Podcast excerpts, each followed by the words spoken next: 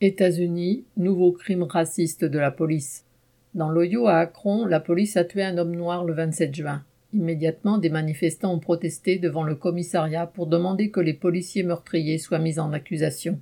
Au volant de sa voiture, Jayland Walker, 25 ans, ne s'est pas arrêté lors d'un contrôle nocturne de police.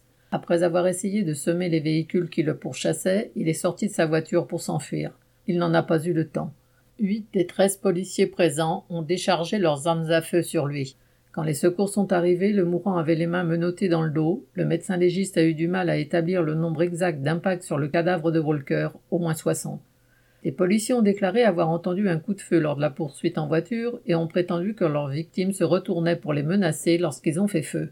Pourtant, aucune arme n'a été retrouvée près de lui.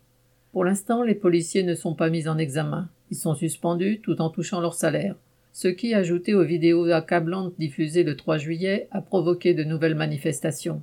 Le maire d'Akron a annulé les festivités du 4 juillet, jour de fête nationale, tout en instaurant un couvre-feu.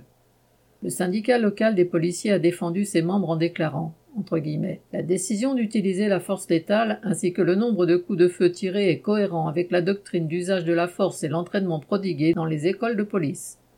La police, gardienne de l'ordre social, est dressée à considérer les Noirs et les pauvres en général comme des ennemis et à agir en conséquence.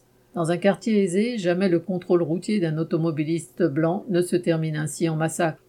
L'insécurité aux États-Unis ne provient pas seulement d'individus qui tirent dans la foule, comme à l'école d'Uvalde en mai ou lors de la fête nationale du 4 juillet à Chicago, mais aussi de l'appareil d'État policier dont les préjugés racistes et sociaux sont confortés par les autorités.